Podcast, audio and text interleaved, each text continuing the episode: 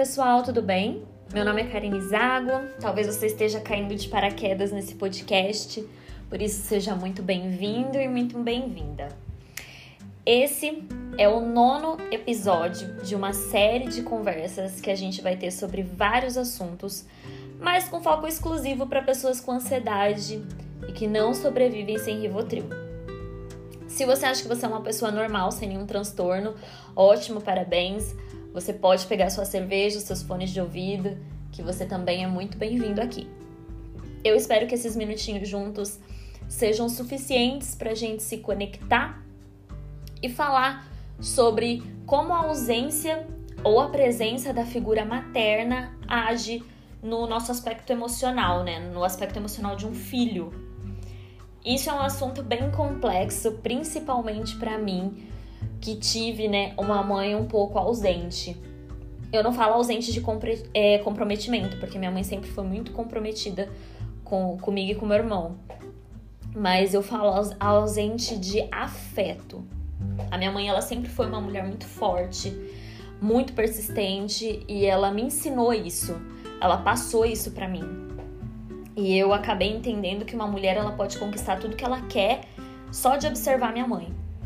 Eu via minha mãe trabalhar dobrado por anos para conseguir chegar onde ela chegou, para ter a casa dela, para ter as coisas dela. É uma independência muito forte.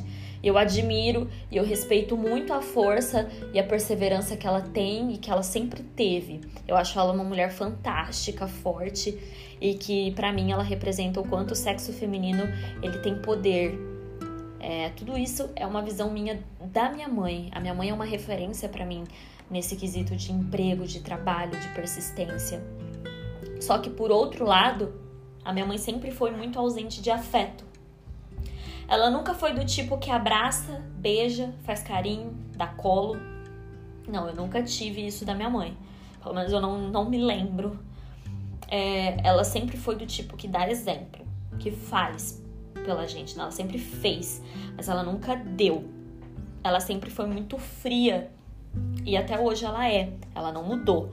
Raramente eu ouço ela falar que ama alguém, raramente eu ouço ela abraçar, é, vejo ela abraçar, raramente eu ouço ela fazer um elogio. Acho que na verdade nunca, nunca ela me elogiou. Nada, absolutamente nada. E eu também herdei isso dela. Eu sempre tive muito medo de crescer e me parecer com ela. Só que no, no, no, fim das contas, eu inconscientemente trouxe isso pro meu modo de ser, meu modo de agir, meu modo de me relacionar. Eu também me tornei uma mulher muito forte, batalhadora, persistente, insistente, só que com uma grande dificuldade de demonstrar afeto. Eu trouxe isso para dentro das minhas relações por mais que eu não quisesse por mais que eu me esforçasse para que isso não acontecesse. Às vezes eu me pego agindo igual a ela. E aí eu falo, não, meu, não é possível que eu tô repetindo o ciclo, cara. Não, por favor. E, chega a ser engraçado a forma como eu repudiava e ainda repudio, e mesmo assim eu pratico. É, é, muito bizarro, é muito absurdo. Eu me sinto como se eu estivesse repetindo um padrão, por mais que eu não queira, como se eu estivesse presa, sabe, num looping. E tem alguns comportamentos dela que eu não repito, mas justamente os comportamentos que me incomodavam eu trouxe para minha vida e para minha vida adulta. É, por exemplo, eu trabalho muito hoje, eu sou praticamente workaholic, minha mãe sempre trabalhou muito. A minha mãe, ela sempre foi uma pessoa que ela fez muito pra gente, assim, ela conquistou muita coisa, ela nunca deixou faltar nada e ela sempre direcionou o que a gente tinha que fazer. Ó, oh, Karine, você tem que fazer isso para você ter sucesso. Ó, oh, Rafael, você tem que fazer isso para você ter sucesso. Ó, oh, faz assim, faz assado. Muito conselho, muita conversa, mas pouco afeto, pouco abraço, pouco beijo, pouco toque, que é uma coisa que eu não gosto também, não gosto de gente que me abraça, não gosto de gente que me pega, que me encosta, justamente porque eu não tive isso da parte da minha mãe. Eu tive muito isso da parte do meu pai. E é o que ainda acho que é o que me salva, é porque o meu pai veio com essa bagagem de amor, de carinho, de pegar no colo, de beijar, de abraçar, de falar que ama e tudo mais, de elogiar. E, e, e então eu, eu cresci trabalhando muito, quis sempre ter minhas coisas. Eu odeio depender de homem, isso é uma coisa que eu puxei da minha mãe, porque minha mãe também não gostava, não gosta de depender do meu pai. E a questão do romance também, porque eu, eu trouxe isso pro meu romance, para os meus romances. Eu virei uma pessoa muito fria, eu não demonstrava, eu não demonstro. As pessoas, quando elas se relacionam comigo, elas ficam desconfiadas. Meu, será que tô fazendo alguma coisa certa? Será que eu não tô? Porque eu não sou o tipo de pessoa que vai ligar no outro dia. Eu não sou o tipo de pessoa que vai mandar uma mensagem. Eu não sou o tipo de pessoa que vai ficar no pé. Eu não sou o tipo de pessoa ciumenta. Não sou, eu não sou. E isso gera, né, algumas inseguranças. E eu trouxe isso também para dentro do meu relacionamento. É, o fato de trabalhar muito e me relacionar pouco, né? É como se todas aquelas condutas que eu reprovava na minha mãe ficou enraizada em mim. E provavelmente alguém que está ouvindo também sabe que repete esse ciclo. E aí na terapia eu descobri que isso é muito comum, mais comum do que a gente pensa. Porque a primeira figura feminina que a gente tem é a nossa mãe, a primeira base. E a maneira como ela expõe a visão dela sobre o mundo, né, sobre as coisas que ela pensa, que ela vê, que ela acha, acaba influenciando o nosso jeito de enxergar algumas coisas. E eu já fiquei sabendo também de casos onde a mãe, né, vivia um relacionamento infeliz e ela não conseguia se desvincular. E automaticamente a filha, mesmo reprovando tudo que a mãe passou, acabou repetindo o ciclo dentro do casamento dela, porque isso é muito natural. É, na verdade, ela internalizou que amar envolve abnegação, sacrifício. Por isso ela, ela acaba permanecendo em relacionamentos opressores e infelizes e falidos. Isso não é uma coisa generalizada, tá? Eu não tô falando que todo mundo é assim, mas eu estou falando que sim, existem pessoas que são assim. E isso é muito triste, né? Se a gente for parar para pensar, a gente sabe que isso tá errado, a gente reprova essa conduta, a gente reprova isso, mas a gente repete. É, é muito bizarro. Saber que a figura da mãe é tão importante faz a gente refletir sobre como a gente quer ser para os nossos filhos, porque isso vai acarretar vários traumas, lembranças, padrões, comportamentos. Isso é, é, é, muito comum em relação mãe e filha. Só que isso também pode acontecer entre mãe e filho, tá? Isso não é uma coisa exclusiva do sexo feminino. Isso também é uma coisa do sexo masculino. E eu demorei um pouco, né? Eu acho, na verdade, que eu demorei bastante para me tocar que eu tava repetindo essas ações que eu reprovava. Eu descobri quando um namorado meu falou para mim que eu era uma pessoa muito fria. Aí o meu alerta ligou, né? Aí eu falei, peraí, como assim?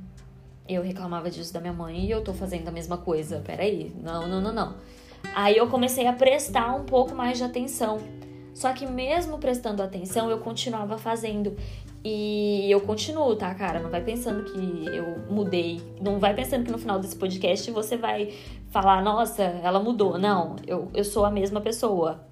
É, na verdade, assim, não é uma coisa que eu mudei. Eu posso até ter melhorado um pouco, mas não é 100%, né? Não foi um nem dois namoradinhos que falou para mim que eu era uma pessoa muito fria. É que eu que faltava carinho, que faltava demonstração de afeto, que faltava pegar na mão, que faltava dar um beijo, dar um abraço. E gente, eu não tô falando só de namoradinho, tá? Eu tô falando de ficante, eu tô falando de rolê sem compromisso, de gente que se relacionou comigo e na hora eu não gostava de dormir junto, eu não gostava, eu, acabou o envolvimento, eu botava para correr, falava tchau, vai para sua casa, você não tem que ficar na minha casa, a gente não tem nada, dormir de conchinha, eu achava um absurdo. E eles me cobravam muito isso, sabe? Me cobravam essa, esse carinho, essa, gentileza. Eu achava muito que quando alguém tava fazendo alguma alguma demonstração de afeto para mim, eu falava assim, cara, essa pessoa tá me sacaneando. Cara, essa pessoa tá querendo alguma coisa muito séria, porque eu associei que amor era uma coisa abstrata. Carinho era uma coisa abstrata. E essa minha atitude de frieza, né, com quem tá do meu lado, eu tenho plena ciência que gera insegurança. Então, para você analisar isso é um ciclo sem fim. porque vai acarretando consequências e tem gente do nosso lado, seres humanos.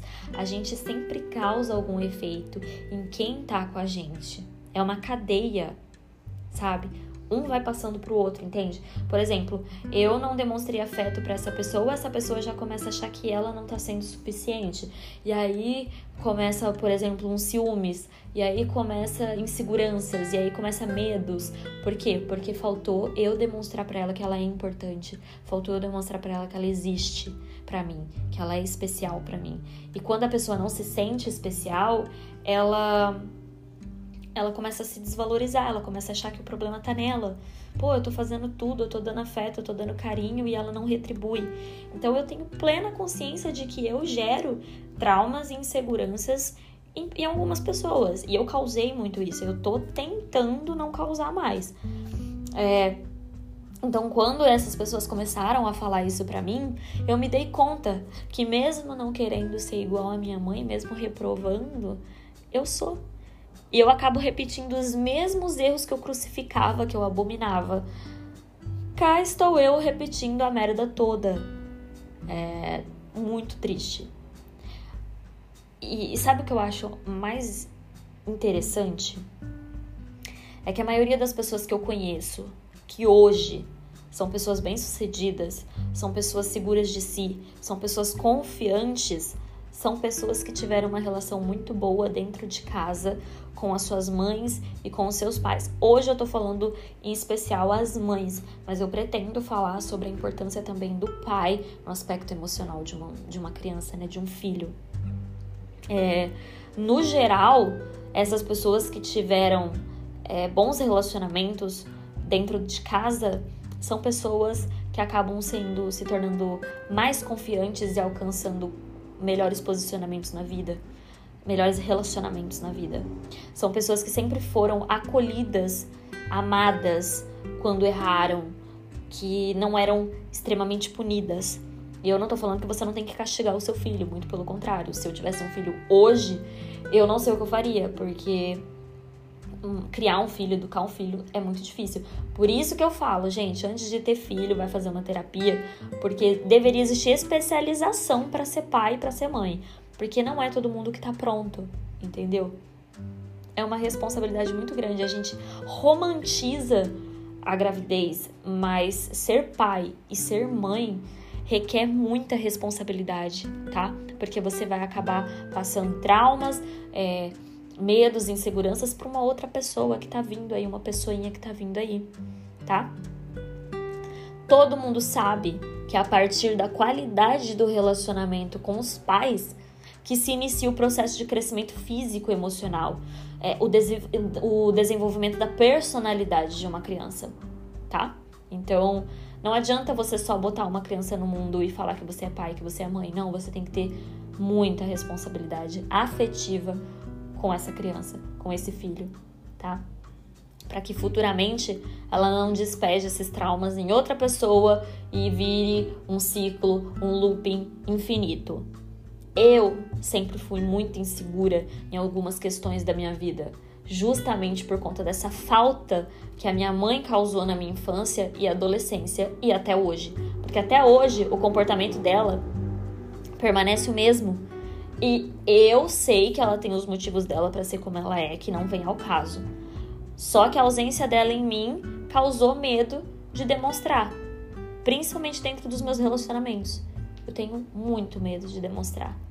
Eu sempre fui muito voltada para o meu trabalho e muito fria nos meus relacionamentos amorosos. Eu sempre tive muita dificuldade de demonstrar amor, tanto que eu demorei 10 anos para amar alguém, para falar para essa pessoa, ó, oh, eu te amo. E mesmo depois de ter falado, até hoje eu ainda me sinto engasgada quando eu preciso falar de novo, quando eu preciso demonstrar carinho, quando eu preciso abraçar, quando eu preciso beijar, quando eu preciso fazer um carinho, quando eu preciso elogiar, eu travo. Eu dou aquela travada. E é claro que eu tenho consciência de que esse padrão ele pode ser quebrado, mas eu sinto muita dificuldade. Mesmo com toda a terapia que eu já fiz e que eu faço, eu sinto que isso tá muito enraizado dentro de mim. E cara, é muito foda você amar alguém e você não conseguir falar para ela. Porque você tem medo. Medo de, de, de demonstrar isso e sofrer. E ser machucada. É meio que um mecanismo de defesa, sabe? Que, que eu criei porque eu vi a minha mãe fazendo isso e entendo que também foi um mecanismo de defesa e uma coisa que veio da criação dela também. Porque eu, a gente, eu, associo o amor à fraqueza e trabalho à força. Quanto mais eu trabalho, mais forte eu sou. Quanto menos eu demonstro, mais forte eu sou. Quanto menos as pessoas souberem das minhas vulnerabilidades, mais forte e mais difícil de me atingir eu sou. Tanto que a maioria das pessoas que eu me envolvi sempre achou que eu não me importava, como eu falei ali, agora há pouco. E, e, e elas todas, todas, absolutamente todos os meus relacionamentos duradouros, todas essas pessoas foram inseguras dentro da relação. Mesmo que eu não fizesse absolutamente nada de errado. Não tinha nenhum motivo para ciúmes, não tinha nenhum motivo para crise, não tinha nenhum motivo para insegurança. Todas elas me cobravam porque elas não se sentiam amadas. Assim como eu achava que a minha mãe não me amava quando eu era mais nova, até entender que ela tem os motivos dela para agir como ela age, que depois fazendo muita terapia eu consegui aprender.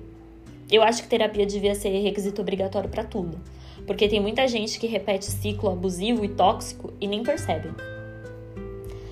Quanta coisa eu guardo para mim, quanta coisa eu quero falar e eu não consigo, quantas vezes eu tive vontade de dar e receber carinho e eu tive medo, como se aquilo fosse muito errado, como se aquilo fosse muito absurdo, como se se eu falasse algo para outra pessoa que demonstrasse afeto, ela ia ter as interpretações dela e ia me tirar como uma pessoa fraca, ia abusar do que eu sentia. Então, gente, que nem eu tava falando, antes de querer ter filho, não adianta você botar cinco filhos no mundo se você não vai dar conta de educar eles, se você não vai dar conta de dar atenção, de dar afeto, de dar amor, carinho para todos eles. Porque se um deles sentir falta disso, é esse fulaninho aí que vai crescer traumatizado pro resto da vida, compartilhando traumas e, e, e cultivando traumas, plantando traumas em outras pessoas.